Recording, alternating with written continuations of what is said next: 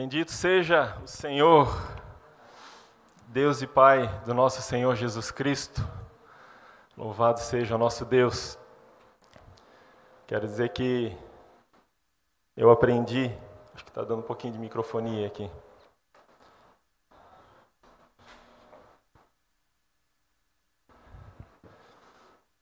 Quero dizer que eu aprendi a amar essa congregação. Está dando microfone ainda. O, deixa eu ver esse aqui.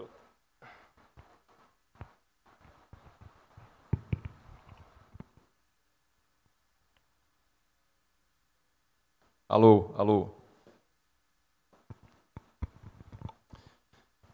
Quero dizer que eu aprendi a amar essa congregação e é por causa do amor dos irmãos. Tenho sido amado durante esses 20 anos aqui congregando.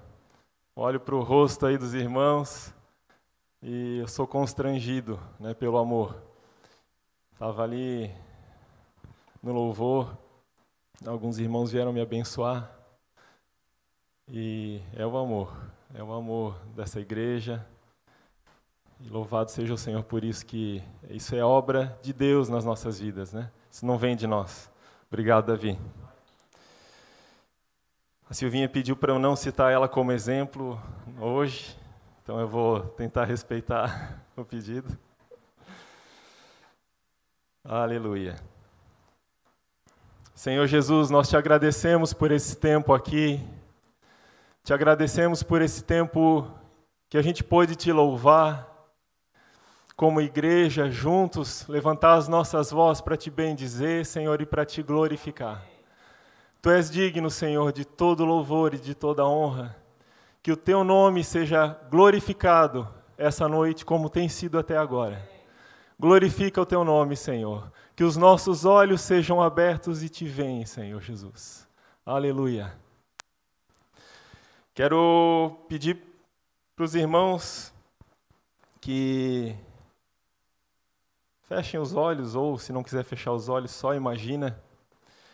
Mas eu queria que nesse momento, né, você fosse transportado, voltando no tempo dois mil anos, lá para a Judéia, para uma casa, né, cujo nome do patriarca é José e a sua esposa é Maria. Como de costume, todos os anos eles comiam a Páscoa. Eles celebravam a Páscoa. E aquele era um dia especial. Era o dia da Páscoa.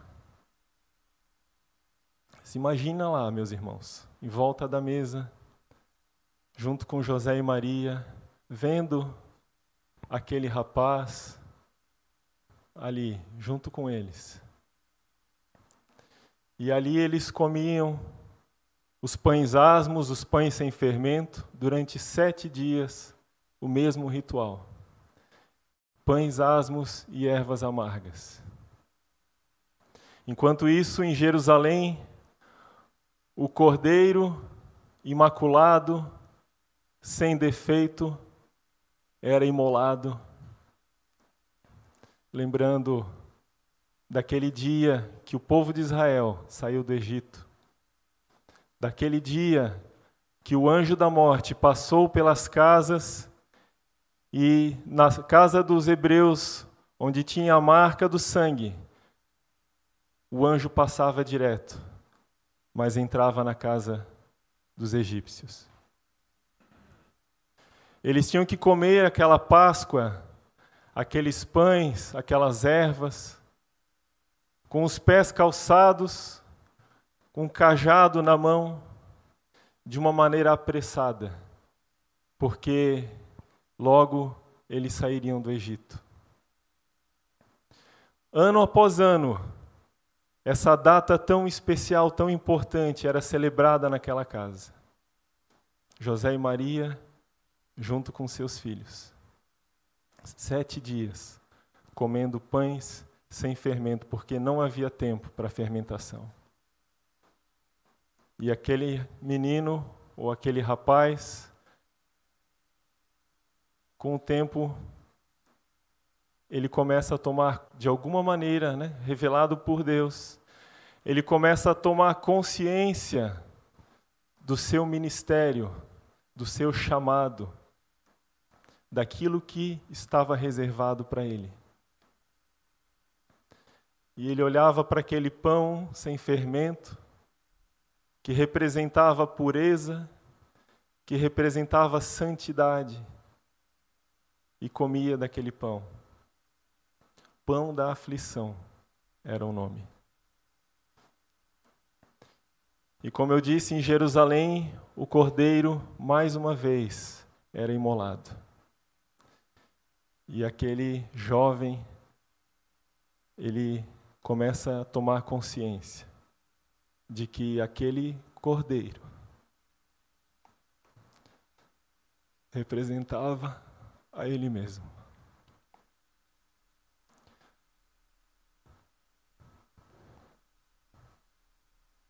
Que um dia, reservado por Deus, ele teria que ser imolado. Ele teria que se doar. E à medida que aquele rapaz ele estudava as escrituras, admirado junto com seus pais, com os mestres, a respeito daqueles homens de Deus,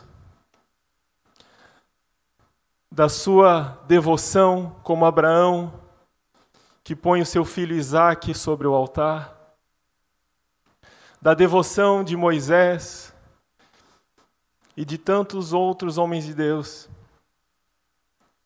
Mas ele lia ali também, naquelas escrituras, que todos aqueles homens tinham falhado.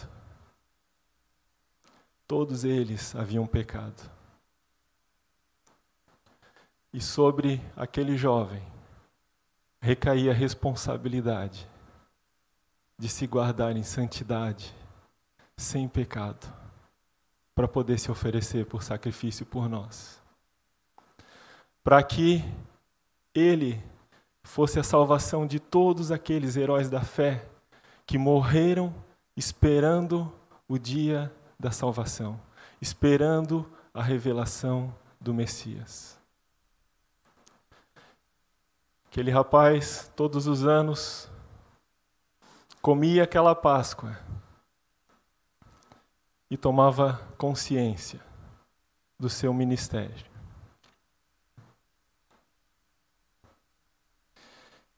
Mateus capítulo 16, versículos 1 a 12, diz o seguinte: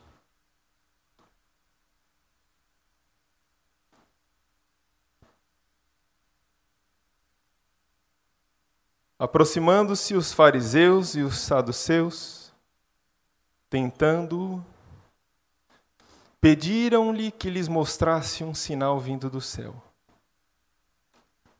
Ele, porém, lhes respondeu: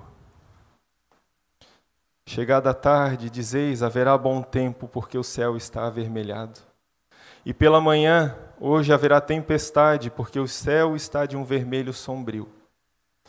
Sabeis, na verdade, discernir o aspecto do céu e não podeis discernir os sinais dos tempos? Uma geração má e adúltera pede um sinal, e nenhum sinal lhe será dado senão o de Jonas. E deixando-os, retirou-se. Ora, tendo os discípulos passado para o outro lado do mar, daquele lago, Esqueceram-se de levar pão.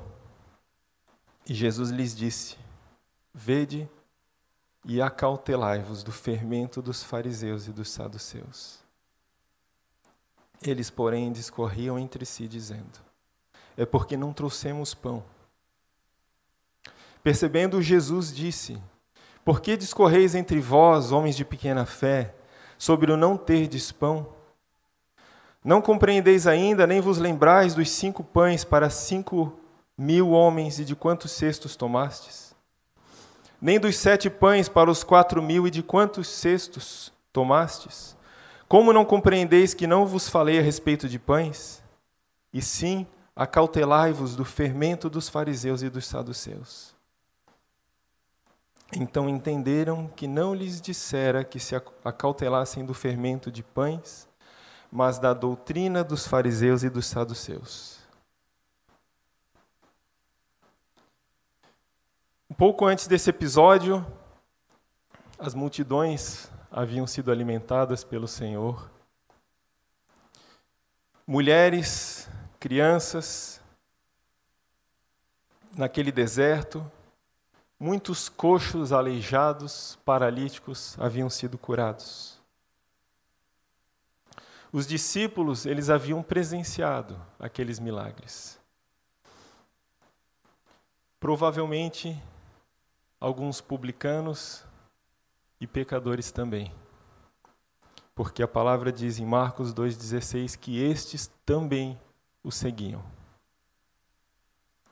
Os discípulos mais chegados, publicanos, pecadores, estes eram aqueles que seguiam o nosso Senhor. Os fariseus eles pertenciam a outro grupo, o grupo dos que não seguiam o Senhor.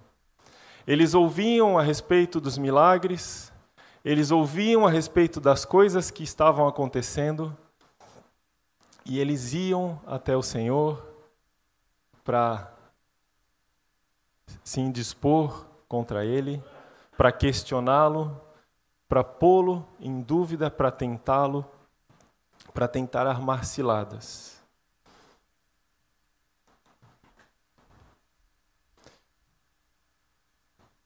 O, esses dois grupos eles aparecem né, pelos historiadores no final do século II a.C. Os saduceus eles sofriam influência da cultura grega e eles buscavam alargar o, ju, o judaísmo, que o judaísmo fosse atualizado com as novidades advindas dos gregos. Os fariseus eram um grupo zeloso pela lei. Né? A gente vê isso muito claramente na declaração de Paulo, né, de quem que Paulo era e como que ele procedia. Eles eram muito influenciados pelos escribas, que para mim foi uma novidade estudando. Os escribas eles eram é, muito mais o que hoje a gente tem como juristas do que propriamente como estudiosos da Bíblia, teólogos. Eles estudavam a lei para que ela fosse aplicada ao povo, à nação de Israel. Então, aqueles homens, aqueles dois partidos que eram muito influentes sobre o povo de Israel, tinham muito prestígio, eram, eram, são, eram as pessoas que ensinavam o povo de Israel, eles estavam agora em franca, franco conflito com o Senhor Jesus, porque tudo o que se manifestava do Senhor ia contra o seu modo de vida. A simplicidade do Senhor, as suas palavras, pregadas com autoridade, a sua abnegação, não tinha interesse algum em reconhecimento. Quando curava alguém, ele dizia: não fale, né? não divulgue, não fale para ninguém. Tudo aquilo chocava e ia contra aquilo que os fariseus e saduceus costumavam viver, seu modo de vida.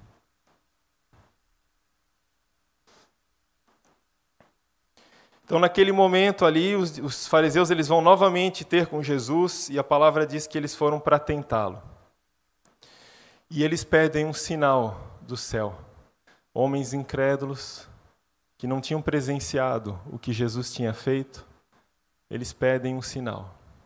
E o nosso Senhor ele diz que somente um sinal ia ser dado, que é o sinal do profeta Jonas. Quando o Senhor Jesus ele fala isso, ele não fala talvez como nós friamente falamos do profeta Jonas, né, de três dias, que três dias ele esteve no ventre da baleia, no grande abismo, como a palavra fala, mas o Senhor, ele falava isso sabendo o que lhe esperava, que era a cruz, o Cordeiro de Deus. Então, voltando né, eles se retiraram e eles embarcam e começam a atravessar o lago. E naquele tempo ali, Jesus, talvez meditando a respeito do que tinha acontecido, da oposição dos fariseus, daquilo que ele estava sofrendo, das palavras que ele tinha dito que do milagre, né, do, do sinal do profeta Jonas, ele fala para aqueles discípulos: acautelai-vos do fermento dos fariseus. Eu fiz aquela introdução a respeito da Páscoa para que a gente compreenda o que, que o Senhor Jesus estava falando ali, naquele momento, quando ele falava de fermento e quando ele falava do profeta Jonas. Os discípulos eles não compreenderam o que o Senhor estava falando, tanto é que pensam ali, né, que era a respeito de pão, e o Senhor os adverte, né, chama a atenção seriamente deles pela incredulidade deles, porque eles haviam presenciado o milagre da multiplicação dos pães e peixes. E quantas vezes nós, né, andamos tão preocupados com o nosso dia a dia, com o que havemos de comer, com o que havemos de beber, com o que havemos de vestir. E o Senhor Jesus ele nos exorta né, para a gente não andar ansioso por estas coisas, porque o nosso Pai que está nos céus ele sabe cada uma das nossas necessidades. Amém? E ele adverte aqueles discípulos justamente sobre isso, dizendo: olha, não se preocupem com o pão. Não é isso, não é disso que eu estou falando. Então, irmãos, relembrando aquele, aqueles pães sem fermento da Páscoa, Deuteronômio 16,3 diz o seguinte: Não comerás levedado, sete dias nela comerás pães asmos, pão de aflição porquanto apressadamente saíste da terra do Egito, para que te lembres todos os dias da tua vida do dia em que saíste da terra do Egito. Então, os pães sem fermento, eles representam pureza e santidade de um povo consagrado, sem mistura. Eles representam também um espírito vigilante, tendo em vista a urgência do tempo. Eles tinham que comer sem fermentação, que era um processo longo hoje em dia, né, Silvinha? Não posso citar o exemplo, mas ela faz pão. E né, coloca o fermento, cresce ali em algumas horas e já está pronto para assar. No processo antigo, era alguns dias. Então, eles não tinham aquele tempo, eles precisavam preparar aquele pão de uma maneira urgente, e era um pão puro, sem mistura, e aquilo era comido né, com um espírito vigilante, de urgência, porque logo em seguida eles iriam partir. Lembra também que nós somos peregrinos nessa terra, porque ele deveria ser comido com os pés calçados e com o um cajado na mão. E lembra também das aflições do povo de Deus, o caminho árduo, era o pão da aflição e ervas amargas. O Cordeiro de Deus que tira o pecado do mundo, ele precisava ter essas características. Ele precisava, como eu disse no início, sobre ele, sobre os ombros dele, estava essa responsabilidade. E aqueles homens que vinham para confrontá-lo expressavam exatamente o contrário daquela pureza e santidade devidas a Cristo.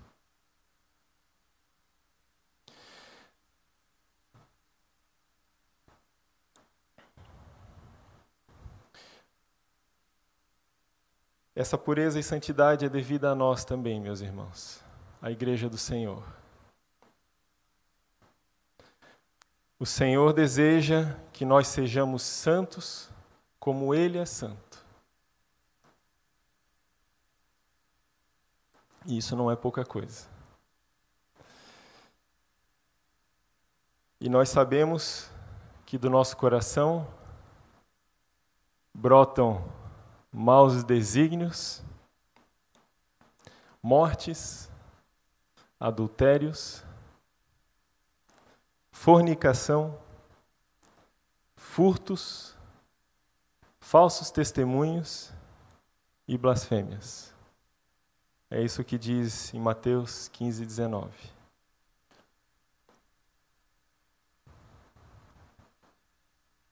Quando eu comecei a, a estudar e preparar essa palavra, eu me senti completamente desconfortável. Porque por muito tempo eu li os evangelhos e enxergava esses fariseus a quilômetros de distância daquilo que eu vivia. Mas quando eu comecei a estudar um pouquinho mais, a olhar para a vida desses homens, eu comecei a entender que na verdade eles estão talvez a um palmo de distância das nossas vidas.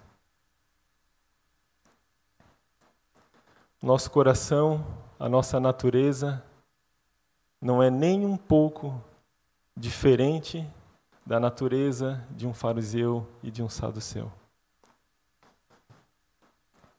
O mesmo que brotava do coração deles, inveja, ciúmes, brota dos nossos corações também. Em Mateus, no capítulo 15,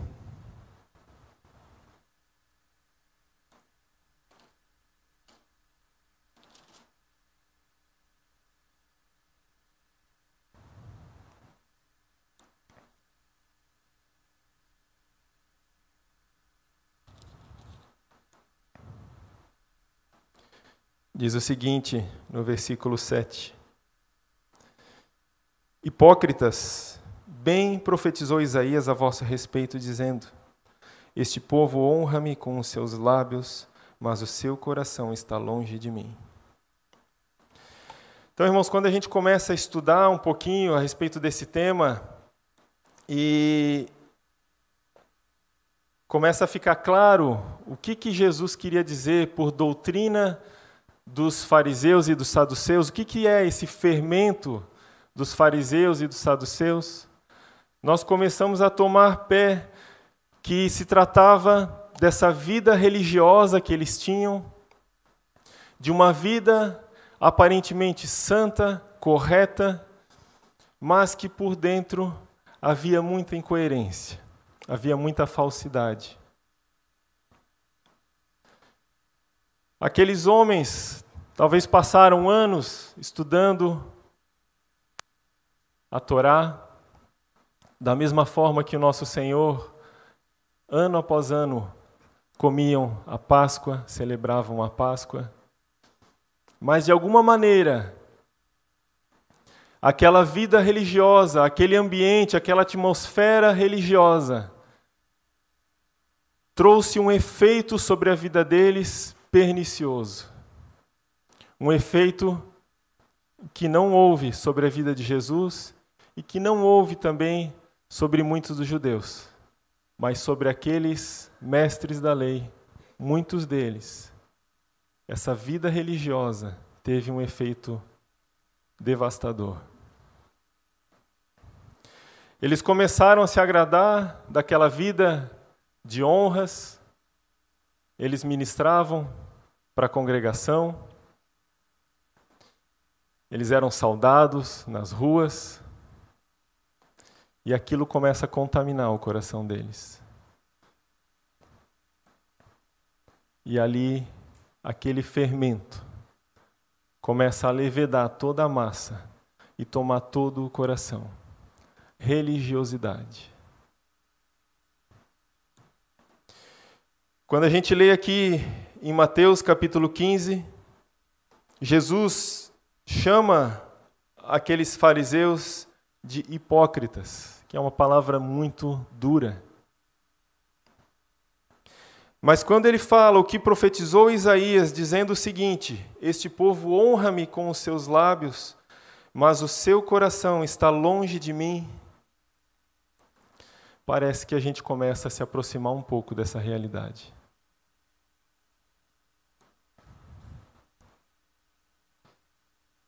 Ai de nós. Ai de nós, irmãos, que estamos nessa congregação, ouvindo a cada semana a palavra do Senhor.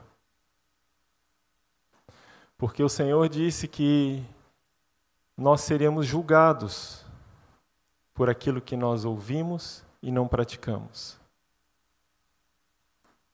O Senhor disse que nós seremos julgados pelas nossas palavras.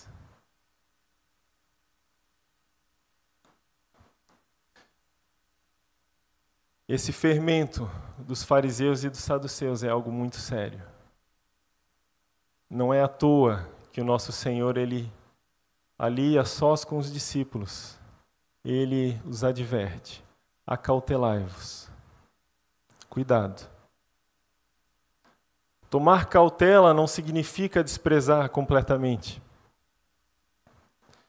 mas significa que a gente precisa ter discernimento e nem tudo pode ser aproveitado. Foi isso que Jesus disse para eles: cuidado. Cuidado porque nessa doutrina, nesse ensino, nesse modo de vida, tem mistura. Cuidado porque eles se habituaram. Eles se habituaram com a vida religiosa. E eu me pergunto, meus irmãos, quantos de nós não nos habituamos a vir todos os domingos? Falo aos que têm aí mais de cinco anos de, de convertido, que é a grande maioria aqui. Quantos de nós, nós nos habituamos a fazer algumas orações durante a semana, a ler talvez a palavra até, a vir todo domingo? E a gente começa a entrar num ritmo de vida que meio que começa a andar no automático assim. A gente já sabe orar diante das pessoas, então a gente pode participar de um grupo de oração sem problema. Eu posso, se alguém pedir para orar, eu sei orar. Quando alguém vem conversar com a gente, pedindo um conselho, eu tenho um conselho, porque eu conheço essa palavra. Nós dizimamos, nós temos uma vida religiosa, uma vida que ela entra num ciclo de reuniões e um caminhar automático. Em João capítulo 4, nós temos um exemplo de um fariseu, mas um fariseu um pouco diferente, porque de fato nem todos é, ficaram distantes do Senhor. Alguns queriam segui-lo, alguns entenderam que ali havia algo totalmente diferente, que um homem que fazia aqueles milagres certamente tinha vindo de Deus. Um deles, que era um dos principais da sinagoga, era Nicodemos. Vocês conhecem bem. Mas é interessante observar que Nicodemos ele não se encontra com o nosso Senhor de dia, à luz do dia, na frente das outras pessoas. Ele marca um encontro com o nosso Senhor à noite, longe dos olhares, para que ninguém soubesse o que ele estava fazendo. E depois de uma conversa com este homem,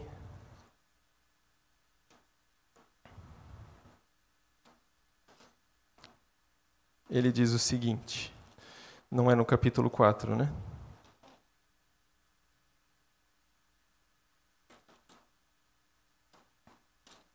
capítulo 3. Obrigado.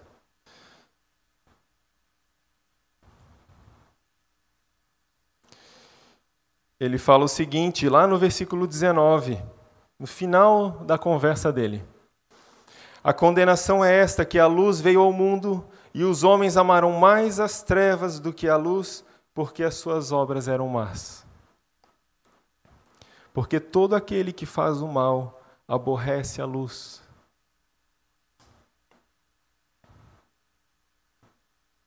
E não vem para a luz para que as suas obras não sejam reprovadas.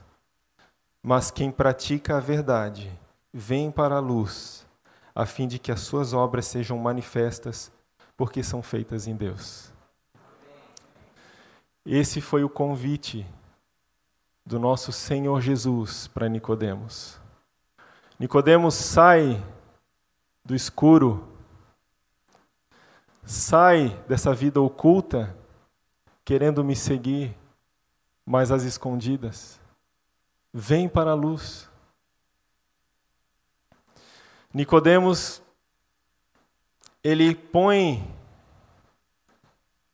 aquele convite do Senhor na balança e ele acha pesado demais. Mais para frente a gente vai ver que ele continua participando do Sinédrio. Para quem assistiu The Chosen, eles representam, creio que muito bem, essa história de Nicodemos. Esse homem que tinha sede de Deus, um homem que conhecia as escrituras, mas que dentro dele havia um conflito entre seguir o Senhor Jesus, deixar o status, deixar todo aquele prestígio que ele tinha e seguir o Senhor e permanecer na vida que ele vivia. Talvez ele procura um meio termo, pensa o seguinte: não, eu vou procurar me inteirar né, daquilo que Jesus fala, das, dos seus ensinamentos. Eu vou mandar alguns discípulos, fariseus, dizer que ó, vai lá investigar o que, que ele está falando, para saber o que, que ele está dizendo. Mas eu vou permanecer na minha vida e nas minhas coisas. Ali, talvez Nicodemos ele é o primeiro a experimentar o ensino à distância, né, Silas? O EAD, discipulado EAD.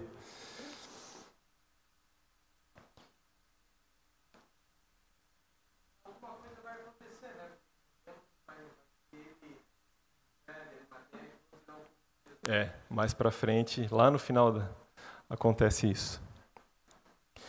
Mas um pouco adiante a gente vê que Nicodemos ele permanece no Sinédrio e tenta influenciar algumas decisões. Mas ali fica claro que as pessoas ali do Sinédrio não sabiam que ele era um discípulo de Jesus. Então Nicodemos, que representa também a velha aliança, ele pensa que pode servir a Jesus simplesmente obedecendo os seus mandamentos. Quando a gente lê em. Eu já me perdi todo aqui na, na, nas minhas anotações. Mas quando a gente lê lá em Mateus, no Sermão do Monte, Jesus falando o seguinte: que o escriba, o homem, né, o escriba versado no reino dos céus, é semelhante a um pai de família que do seu tesouro ele tira coisas velhas e coisas novas. Esse é o exemplo que a gente pode tirar da vida de Nicodemos. Era um homem versado na lei, mas que por ser versado na lei, ele achava que podia talvez servir ao Senhor Jesus de uma maneira diferente. Não precisava estar ali perto do Senhor Jesus, não precisava seguir os seus passos precisava simplesmente conhecer os mandamentos e obedecê-los.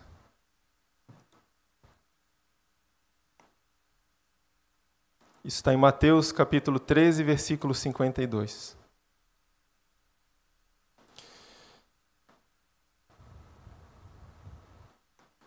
Então, irmãos, esse fermento que Jesus fala, a gente pode ler um pouquinho a respeito disso também 1 Coríntios 5, 6 a 8 diz o seguinte: Não é boa a vossa jactância. Não sabeis que um pouco de fermento leveda a massa toda? Lançai fora o velho fermento para que sejais nova massa, como sois de fato sem fermento. Pois também Cristo, nosso Cordeiro Pascal, foi imolado.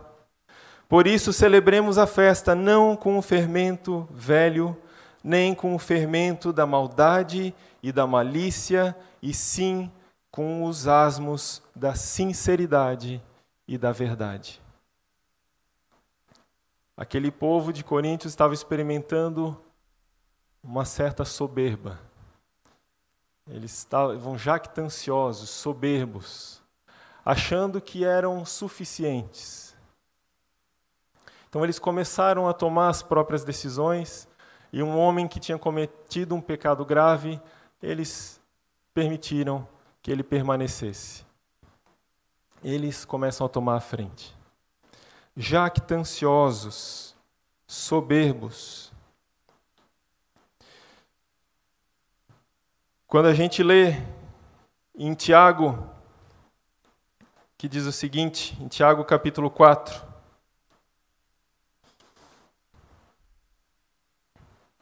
Deus resiste aos soberbos, mas dá graça aos humildes. Sujeitai-vos, portanto, a Deus, mas resisti ao diabo, e ele fugirá de vós. Chegai-vos a Deus, e ele se chegará a vós outros. Purificai as mãos, pecadores, e vós que sois de ânimo dobre, limpai o coração. Afligi-vos, lamentai e chorai, converta-se o vosso riso em pranto e a vossa alegria em tristeza. Humilhai-vos na presença do Senhor, e ele vos exaltará. Irmãos, o que eu quero transmitir para vocês é essa carga né, de que os nossos corações eles não são tão diferentes quanto daqueles fariseus. É que nós, como discípulos do Senhor, servindo a Ele por tantos anos, eu com 20 anos de caminhada, tem irmãos aqui com mais tempo, tem irmãos com menos, nós podemos cair no mesmo erro que esses homens caíram. Essa soberba, ela às vezes se manifesta de uma maneira muito silenciosa, que é essa vida rotineira, que é essa autossuficiência. Eu já sei como fazer as coisas e eu vou seguindo em frente. E a palavra aqui, meus irmãos, ela nos exorta: humilhai-vos perante o Senhor. Irmãos, nós precisamos ir diante do nosso Senhor Jesus. Nós precisamos nos humilhar diante dele, buscar diante do Senhor graça e misericórdia. Nós precisamos disso porque a nossa tendência, o nosso coração, a nossa natureza pecadora é a mesma daqueles homens fariseus. Se nós deixarmos a coisa andar, a coisa solta, tá? O fim, o nosso fim é o mesmo daqueles homens. Coração endurecido. Homens e mulheres que honram ao Senhor com os lábios, mas cujo coração ele está longe. Que o Senhor tenha misericórdia das nossas vidas e nós precisamos urgentemente dessa misericórdia. Irmãos, não há outro caminho senão de nos humilharmos diante do nosso Senhor, clamando pela Sua misericórdia, porque ali, diante do Cordeiro de Deus, nós encontraremos perdão, nós encontraremos o lavar né, da palavra de Deus, nós encontraremos refrigério para nossa alma. Quantos de nós aqui têm andado sobrecarregados, ansiosos, procurando viver pelas próprias forças, mas sem acertar? Quantos de nós têm experimentado isso no nosso dia a dia? Irmãos, diante do Senhor há uma fonte a jorrar para a vida eterna diante do nosso Senhor, Ele que é a água viva, Ele que é o pão da vida, Ele que transforma mentes e corações. Diante dele, meus irmãos, nós encontraremos graça, nós encontraremos refrigério, nós encontraremos salvação diante do nosso Senhor, mas é aos pés dele. É seguindo o Messias. É estando face a face com o nosso Senhor. Nós não podemos cair no engano daqueles homens da velha aliança que achavam que era simplesmente conhecer os mandamentos e obedecer. A vida cristã não se trata de uma tábua de mandamentos a ser cumprida. O Senhor não nos chamou para obedecer uma tábua de mandamentos. O Senhor nos chamou para estar com Ele. Os discípulos, quando foram ter com Jesus, João Batista indicou: Este é o Cordeiro de Deus. Eles seguiram o Messias e perguntaram: Mestre, onde assistes? Jesus disse: Vem e vê. Para aquele homem, para aquele jovem que vivia uma vida reta, justa, rico, ele pergunta para o Senhor: Senhor, o que eu posso fazer para herdar a vida eterna? Jesus cita para ele os mandamentos, mas no final ele diz o seguinte: depois de fazer tudo, vem e segue-me. Aquele homem saiu triste e não seguiu o Senhor. Irmãos, eu vou repetir. O Senhor Jesus, ele não nos chamou para obedecer uma tábua de mandamentos. Ele nos chamou para segui-lo para estar diante dele. E estando diante dele, as nossas vidas serão transformadas. A presença do Senhor é capaz de transformar mentes e corações. Não é pelas nossas forças, meus irmãos. O Senhor tem uma graça, uma virtude, um poder. Ele disse para Abraão: anda em minha presença e ser perfeito. O ser perfeito é consequência de andar na presença do Senhor. Irmãos, foi para isso que o Senhor Jesus nos chamou para andar na presença dEle, para estar aos pés do Messias, beijando os pés do Messias, chorando e enxugando com os cabelos, derramando o coração diante do Senhor. Meus irmãos, há algo de muito precioso neste homem, no Filho de Deus, em quem estão escondidos todos os tesouros da ciência e da sabedoria. Ele que é o Alfa e o Ômega, o princípio e o fim. Algo de muito precioso que os nossos olhos precisam ser abertos e conquistados, para que as nossas vidas estejam aos pés do Senhor. É nessa intimidade, meus irmãos, que nós vamos seguir e fazer a vontade de Deus, obedecer os seus mandamentos. A obediência é consequência de uma vida aos pés do Senhor. Não te limite.